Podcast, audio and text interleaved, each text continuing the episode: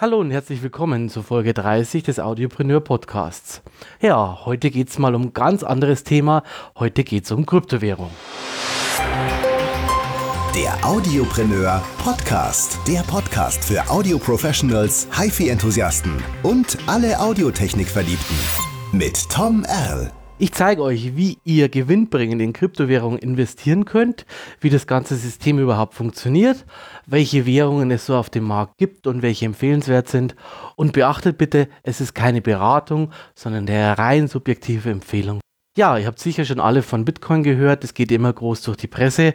Es gibt aber natürlich auch noch ganz andere Coins, also alternative Währungen, Kryptowährungen wie Ethereum, ja, also Ether, dann Dash, Neo und so weiter. Also ganz viele Coins, also Währungen, die auf verschiedenen Börsen im Internet gehandelt werden. Ja, jetzt äh, fragt man sich, ja, ist es legal und so weiter? Ja, natürlich ist es legal. Es ist sogar nach einem Jahr steuerfrei. Grundsätzlich kann man diese Währungen aber nur im Internet handeln und nicht an der Bank oder sowas, sondern wie gesagt nur im Internet an speziellen Börsen. Es gibt auch eine Börse im europäischen Raum, die eine Bankenlizenz hat. Das ist die Börse Bitstamp, bei der ich handle. Weitere bekannte Börsen, wo man Bitcoins und andere Altcoins handeln kann, sind zum Beispiel Kraken, Bitfinex, Bittrex, Coinbase und noch diverse andere. Grundsätzlich immer die Frage, ja, wie funktioniert das überhaupt? Es gibt zwei Begriffe, die man kennen muss, und zwar das ist Fiat, wie die Automarke. Fiat ist im Prinzip die normale Währung des Landes, also Euro, Dollar. So, die erste Frage, die man sich stellen muss, ja, äh, so eine Kryptowährung ist ja gar nicht gesichert irgendwie. Ist das überhaupt sicher? Oder wie ist überhaupt eine Währung gesichert? Früher war es so, irgendwann hat man keinen Fisch mehr gegen Brot getauscht, sondern man hat dann irgendwann mal Gold getauscht. Ja. Wie kam das dazu, dass man Goldmünzen getauscht hat? Ja gut, das Gold war relativ knapp. Man hat schönen Schmuck und schöne Dinge rausmachen können und es ist im Laufe der Zeit eine gewisse Akzeptanz entstanden. Diese Akzeptanz ist durch das Vertrauen der Bevölkerung an das Gold entstanden. Man hat vertraut, dass man auch wieder für dieses Gold was anderes einkaufen kann. Vertrauen ist bei einer Währung immer das Wichtigste. Ja? Jetzt ist es ja so, äh, so staatliche Währungen wie Euro oder Dollar, die werden ja durch eine Zentralbank gestützt und da werden ja viele Sachen im Hintergrund gemacht, dass die stabil bleibt. Naja, aber schauen wir mal in unsere Vergangenheit fast jede Geldwährung, fast jede Fiat-Währung ist irgendwann mal kaputt gegangen. Ja? Es gab dann die Inflation, Reichsmark und so weiter und irgendwann ist das Ding in sich eingestürzt. Bei der deutschen Mark selber war das nicht der Fall. Da wurde das ganze System abgelöst durch den Euro. Also eine Währung begründet sich immer auf eine gewisse Akzeptanz und die Akzeptanz kommt durch ein gewisses Vertrauen der Bevölkerung an den Wert dieser Währung. Zwischenzeit haben viele Vertrauen in Bitcoins wie Bitcoins in den 2000er Jahren angefangen hat, da war es so, dass so ein Bitcoin fast nichts wert war. Man erinnert sich noch 10.000 Bitcoins für eine Pizza. Man überlegt mal, ein Bitcoin ist im Augenblick knapp 4.000 Dollar wert, Stand jetzt.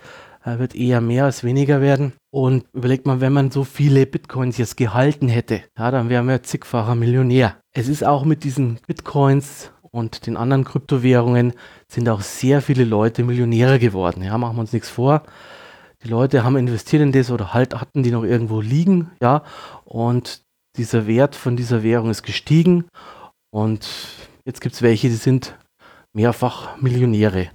Laut einer Umfrage oder einer Studie ja, sind es fast 50.000, die durch Bitcoins zu Millionären geworden sind. Rentiert es sich für mich heute auch noch zu handeln mit Bitcoins? Ich persönlich würde sagen, ja. Warum ist es so? Naja, die Fiat-Währung verfällt recht stark. Also die Inflation ist groß. Es wird sehr viel gesteckt in Immobilien zum Beispiel, in Sachwerte, die Geld bringen. In Gold wird sehr viel gesteckt, weil wenn eine Währung an Wert verliert, auch an Akzeptanz verliert, weil immer wieder Geld nachgedruckt wird oder irgendwelche Staaten subventioniert werden, Staatsanleihen gekauft werden, wie es im Augenblick der Fall ist. Es wird also Geld in dieses gedruckt und in dieses System gesteckt und dann verfällt die Währung ja immer mehr. In diesem Fall ist man natürlich mit der Kryptowährung sicher. Der Tod einer Kryptowährung ist der Verbot durch einen Staat. Ja, dann ist die Frage bei so einer breit aufgestellten, dezentralen Währung, wie es Bitcoin ist, ob es dann überhaupt, ob man es überhaupt noch verbieten kann oder ob sich das einfach schon so weit ausgebreitet hat. Es sind auch viel zu viele investiert darin, dass man es einfach mal so schließt. Ja, also da würde ich mir im Augenblick noch nicht so viele Gedanken drüber machen. Was kann man noch sagen zu der ganzen Geschichte? Bitcoins an sich ist so der Großvater dieser Digitalwährungen. Es gibt viele neue Währungen. Bitcoin basiert auf einer Blockchain. Was ist eine Blockchain? Vereinfacht erklärt ist es eine Liste, ja, Datenbank, wo alle Transaktionen drin sind. Ja, die ist nicht zentral gespeichert, sondern die wird immer wieder bei den Transaktionen weitergegeben. Deswegen ist es auch so neu. Also es ist kein zentralisiertes System. Das ist natürlich für Staaten wie China, die auf eine Zentralisation stehen oder das System basiert ja auf einer zentralen Staatsmacht, ja. Deswegen ist es für China eine relativ starke Gefahr. So ein Blockchain ist nicht zentral, kann auch nicht zentral kontrolliert werden. Und insofern durch so eine Blockchain-Technologie können sehr viele Sachen entstehen, die nicht zentral sind und deswegen gab es da jetzt auch gerade die Verwerfungen, dass China irgendwie diese Kryptobörsen schließt im Internet, weil die natürlich Angst haben, dass ihre zentrale Machtstellung gefährdet ist. So ein bisschen Überblick, was es so gibt. Jeder besitzt in so einem System einen Public Key und einen Private Key. Ja, ein Private Key kann auch innerhalb eines Wallets gespeichert werden. Was ist ein Private Key? Private Key ist im Prinzip meine persönliche Bankadresse. Ja, mit dieser Adresse kann man Geld von meiner Geldbörse eben abheben. Deswegen diesen Private Key nie rausgeben. Es gibt auch Wallets, die auf Software basieren, ja, oder Hardware-Wallets, also USB-Sticks, die da den eigenen Private Key eben verschlüsselt in sich tragen. Das ist eigentlich die sicherste Art, sein Geld in der Blockchain aufzubewahren. Also sprich in einem Wallet, in einem besten, in einem Hardware-Wallet, was auch nicht irgendwie gehackt werden kann. Bekannte Hardware-Wallets sind zum Beispiel Tresor, ist mit Z geschrieben, oder die Firma Ledger und das Produkt ist das Nano S zum Beispiel, was gerade auf dem Markt ist. USB-Stick auch, der als Hardware-Wallet, als Private Key-Verschlüsselung im Prinzip dient. Warum soll man seine Bitcoins zum Beispiel oder die anderen Währungen, die man gekauft hat, nicht auf dieser Börse lassen, ja, wo man sie gekauft hat? Erstens mal ist man dann nicht Inhaber von diesen Coins direkt. Man kennt den Private Key nämlich auf dieser Exchange, auf dieser Börse nicht. Und deswegen ist es ganz wichtig, dass man seine Coins in einem Wallet sichert, ja. Das kann ein Software-Wallet sein, das kann ein Web-Wallet sein oder ein Hardware-Wallet, je nach Sicherheitsstufe oder je nachdem, wie viel oder wie sicher man sein möchte mit seinem Coin. So, jetzt ist es natürlich auch so, es gibt zudem einen Public Key. Mit dem Public Key, das entspricht zu meiner Bankkontonummer, kann jeder Geld an dich senden, ja, oder man kann mit diesem Public Key auch Geld bekommen, ja. Private Key, um Geld wieder abzuheben, nur für dich, für keinen anderen. Public Key, wenn man dir persönlich Geld senden möchte, ist der ganz wichtig, entspricht so ein bisschen deiner Kontonummer. Das sind so die Grundbegriffe, die man wissen muss, wenn man in diese Technologie investieren möchte. So, wie gehe ich jetzt vor? Wie investiere ich in so eine Technologie? Ja, also, wenn ich jetzt zum Beispiel ganz klassisch Bitcoins kaufen möchte, dann äh, gehe ich so vor. Ich gehe zu einer Börse, ja, wie Bitstamp oder Kraken und muss mich bei dieser Börse erst verifizieren. Bei Bitstamp funktioniert es durch den Personalausweis oder den Führerschein. Das System heißt Know Your Customer. Warum ist es so wichtig, dass man sich identifiziert? Ganz klar, die wollen von euch wissen, wer ihr seid, wegen dem Geldwäschegesetz. Bitstamp hat, wie gesagt, auch eine Banklizenz. Die wollen genau wissen, wer hier handelt. Es geht darum, nicht irgendwelche Mafia-Gelder zu waschen und so weiter. Also die möchten wissen, wer ihr seid und ihr müsst euch da hier über diverse Dokumente verifizieren, Auszug von einem Bankkonto und so weiter und so weiter. So bei Kraken hält man das dann in die Webcam und funktioniert die Verifizierung ein bisschen einfacher. Ja, bei Bitstamp ist es doch relativ nervig. Dauert dann auch meistens ein bis drei Tage, bis man dann durch ist, ja, und dann auch wirklich mit mehr Geld handeln kann. Dann habe ich die Möglichkeit, hier Fiat einzuzahlen. Wie funktioniert das? Ich kann über Kreditkarte hier Geld einzahlen. Ja, bei Kreditkarte sind die Gebühren relativ hoch, um normales Fiat-Geld, also Euro, ja, in Bitcoin oder in das eigene Geld eben der Bank zu wechseln. Jetzt ist es so, man kann das auch über eine SEPA-Überweisung machen. Das ist die günstigste Möglichkeit. Da werden am wenigsten Gebühren verlangt. Und dann ist dieses Geld, also mein Fiat, als Euro auf dem Konto. Für mich jetzt Bitstamp zum Beispiel. Ja. Wir haben jetzt 1000 Euro mal überwiesen. Mit diesen 1000 Euro kann ich jetzt hergehen und kann die auf der Börse gehandelten Coins einkaufen. Wie mache ich das? Ja, ganz einfach. Ich äh, schaue mir den Markt an und setze eine Order bei einem gewissen Preis, ja. Also ich kann Order setzen, wenn der Preis eben runterfällt, ja, also ab einem gewissen Punkt. Oder wenn der Preis raufgeht, kann ich auch Order setzen. Das ist eben von Börse zu Börse unterschiedlich. So wer ein bisschen mit Aktien schon gehandelt hat, der kennt das Spielchen. Selbiges gibt es alles bei Kryptowährungen auch, ja. Und dann kaufe ich hier meine Bitcoins zu dem Preis, der gerade eben angeboten wird. So, dann habe ich meine Bitcoins. Die liegen jetzt auf dem Exchange Wallet der Börse. Das heißt, ich bin nicht im Besitz der Private Keys, also eigentlich nicht im Besitz dieses Geldes, richtig. Deswegen ist es jetzt wichtig, dieses Geld auf mein persönliches Wallet, Software Wallet, Hardware Wallet oder Web Wallet eben rüberzuschieben. Bei diesem Wallet bin ich dann im Besitz der Private Keys und somit im Besitz meiner Bitcoins. So funktioniert das Prinzip von Kryptowährungshandel wirklich kurz erklärt. Ja? Es stellt sich die Frage noch, welche Coins gibt es überhaupt auf dem Markt und welche sind interessant für euch. Ja? Also ganz wichtig ist Ethereum, also Ethereum, ja, eine andere Technologie dahinter, die arbeitet mit Smart Contracts. Ja? Da ist ein relativ genialer Programmierer dahinter, ich glaube, das ist ein Russe, und Ethereum ist ein Coin, der relativ gut ist und relativ gut funktioniert an sich. Und den kann man eigentlich empfehlen. Der hat relativ gute Entwicklung nach oben gemacht, um hier zu investieren. Und der ist auch relativ wertstabil. So, was gibt's noch? Dash Coin, ja, der arbeitet auch mit einer Blockchain. Ist ein relativ alter Coin auch schon, aber relativ stabil auch, hat auch eine gute Wertentwicklung nach oben gemacht. Dann gibt es den Jota Coin, ja, der ist eigentlich nur bei Bitfinex seit zwölf Tagen bei Binance auch noch handelbar und hat ein spezielles Wallet. Der arbeitet nicht mit einer Blockchain, sondern mit einer Tangle-Technologie. Äh, hört sich jetzt kompliziert an, so eine Art Liste, aber wird weiter vererbt. Also relativ komplexes System. Jota ist, ist für die Internet of Things, ja, da ist die Bosch Siemens Hausgeräte AG mit eingestiegen. Ja, es geht darum, der Kühlschrank bezahlt den Geschirrspüler, ja. Also um Sachen smart einzukaufen, braucht man ja auch eine gewisse Währung und das sind die Jotas und diese Jotas wollen sie eben implementieren in diesen Hausgerät. Das ist ein schönes Ding an sich, so das sind so ein paar Coins, die gut sind. Dann gibt es äh, Coins wie Zcash oder Monero, die völlig anonym sind, ja, und deswegen gerne auch im Darknet benutzt werden. Da kann man auch investieren, die haben auch gute Steigerungswerte. Grundsätzlich ist eines gemein die ganzen Kryptowährungen haben ziemlich starke Schwankungen nach oben und unten. Das heißt, ich empfehle hier nicht als Anfänger irgendwie zu handeln, sondern einfach sich Coins zu holen und diese zu halten.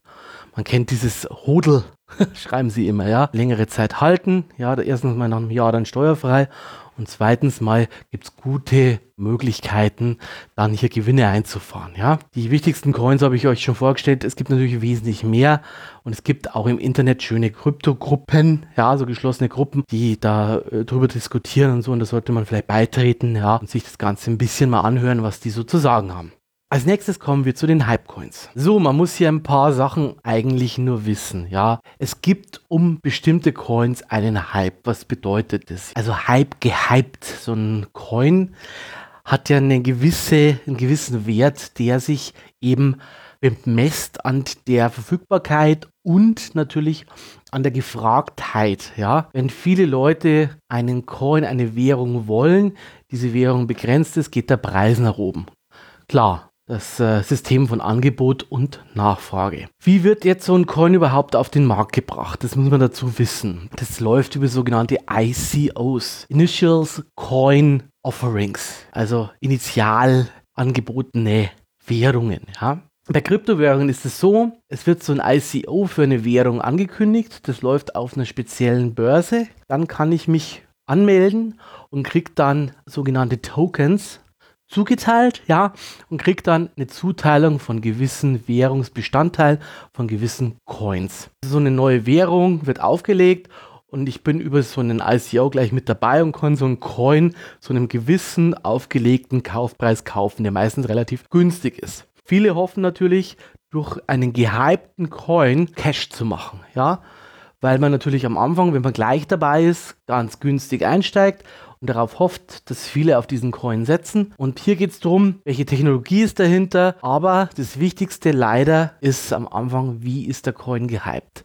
Wie viele Leute reden darüber? In wie vielen Gruppen wird mitgemacht? Bei Reddit, in Foren, bei GitHub, so einer Community für Programmierer, wo Programmierungsbestandteile eben geteilt werden. Wer spricht in den sozialen Netzwerken über diese Coins? Ja? Und wenn viele sprechen, spricht es dafür, dass man mit so einem ICO von einem Coin Geld machen kann. Ich persönlich würde mir anschauen, was ist die Technologie dahinter, wie ist die Firma aufgestellt, gibt es überhaupt ein Produkt.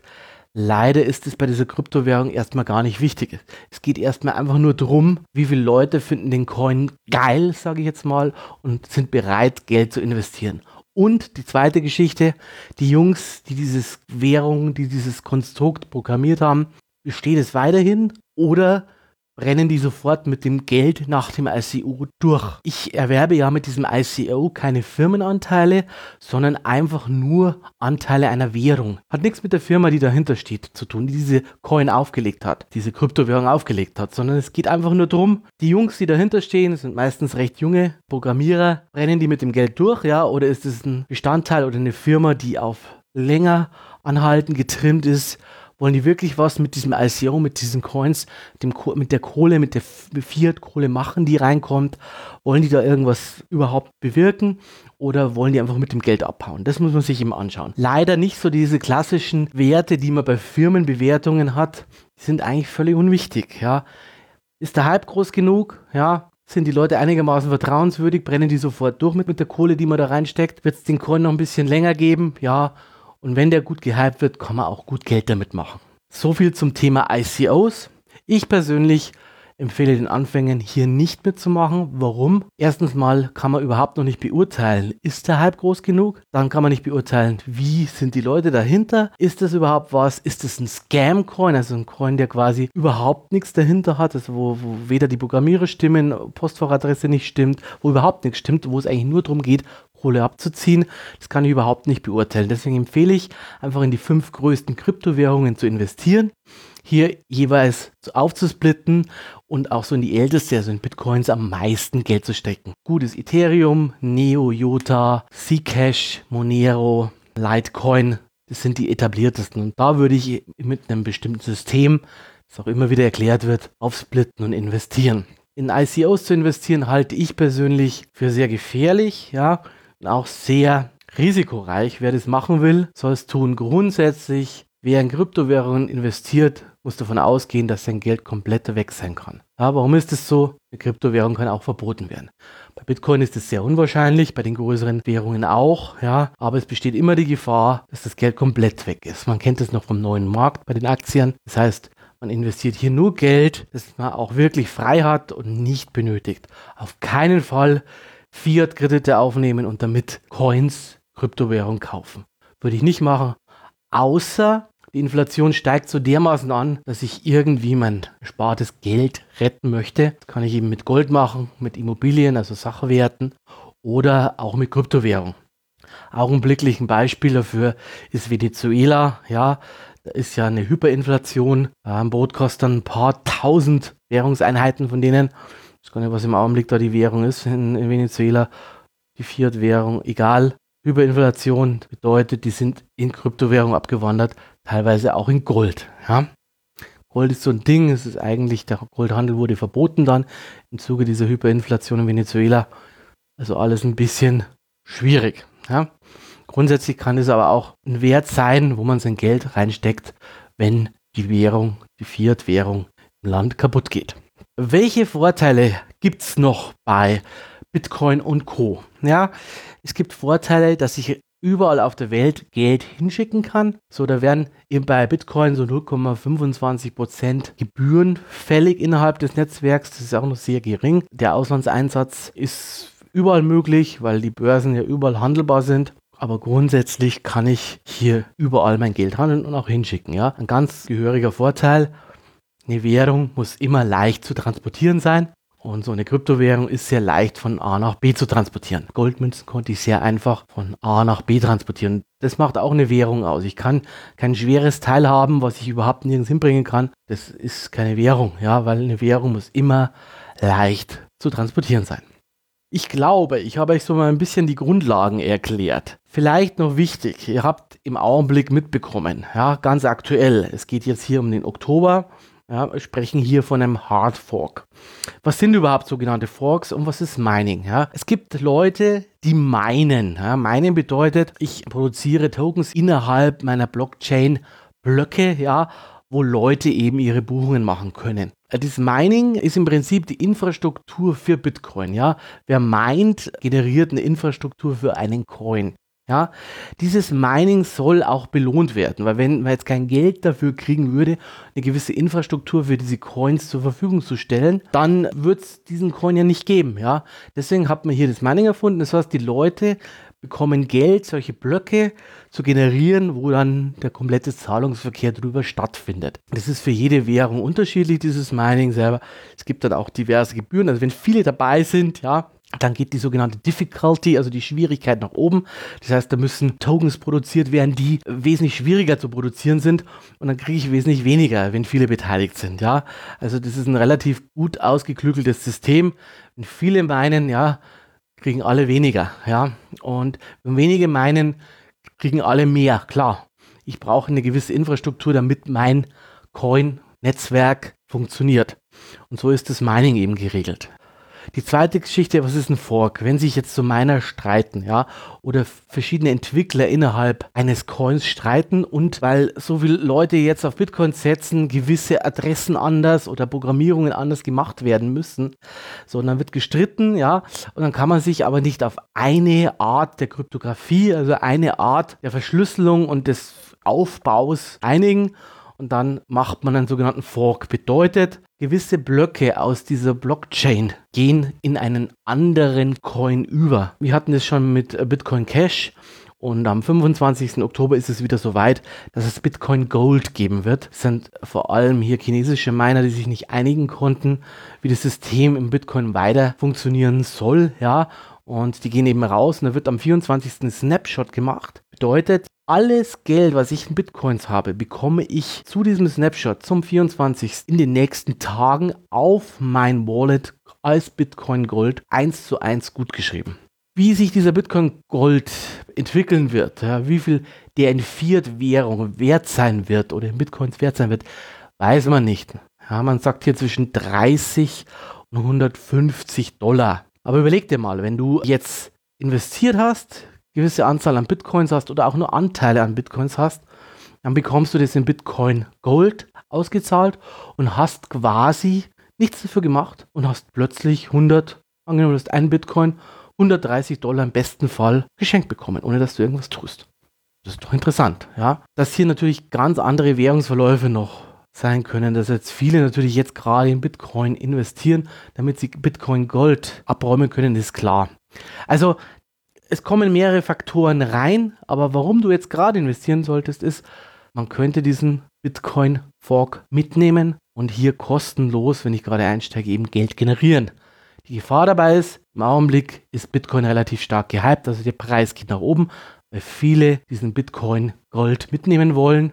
Es wird aus alternativen Coins Geld abgezogen, ja, es werden Coins abgezogen und natürlich in das Bitcoin gesteckt. Ja, warum? Damit ich mehr Bitcoin Gold geschenkt bekomme. Und deswegen steige ich natürlich jetzt extrem hoch ein. Ja, und das ist natürlich schwierig. Wenn ich auf Halten tendiere, also wenn ich meine Währung halten wollen würde und darauf tendiere, dass es später irgendwie nach oben geht, da ist es dann wichtig, dass man jetzt gerade mit Altcoins, also Ethereum, Neo, Dash oder sowas anfängt, weil im Augenblick eben durch diesen Abzug in Bitcoin Preise hier sehr niedrig sind. Das zum Thema investieren, ja. Grundsätzlich möchte ich euch jetzt nochmal raten. Wie gesagt, investiert nur Geld, was ihr auch wirklich abschreiben könnt, wenn es schief geht. Die Tipps, die ich jetzt gegeben habe, waren rein subjektive Meinungen von mir, haben jetzt nichts mit euren Meinungen zu tun. Bitte macht euch hier selber ein Bild. Es war keine Beratung. Das muss ich auch hier dazu sagen, damit ich gesetzlich hier auf der sicheren Seite bin. Nur investieren, was ihr auch bereit seid zu verlieren. Ich hoffe, es hat euch heute mal wieder Spaß gemacht bei mir im Audiopreneur Podcast. Heute wirklich ein komplett anderes Thema, aber viele haben mich nach Kryptowährung gefragt und jetzt habe ich euch so ein bisschen Überblick gegeben. Ich hoffe, euch hat Spaß gemacht. Ich freue mich, wenn ihr nächste Woche wieder bei meinem Podcast dabei seid. Euer Tom Erl. Sei ein Audiopreneur. Neugierig, innovativ, informiert.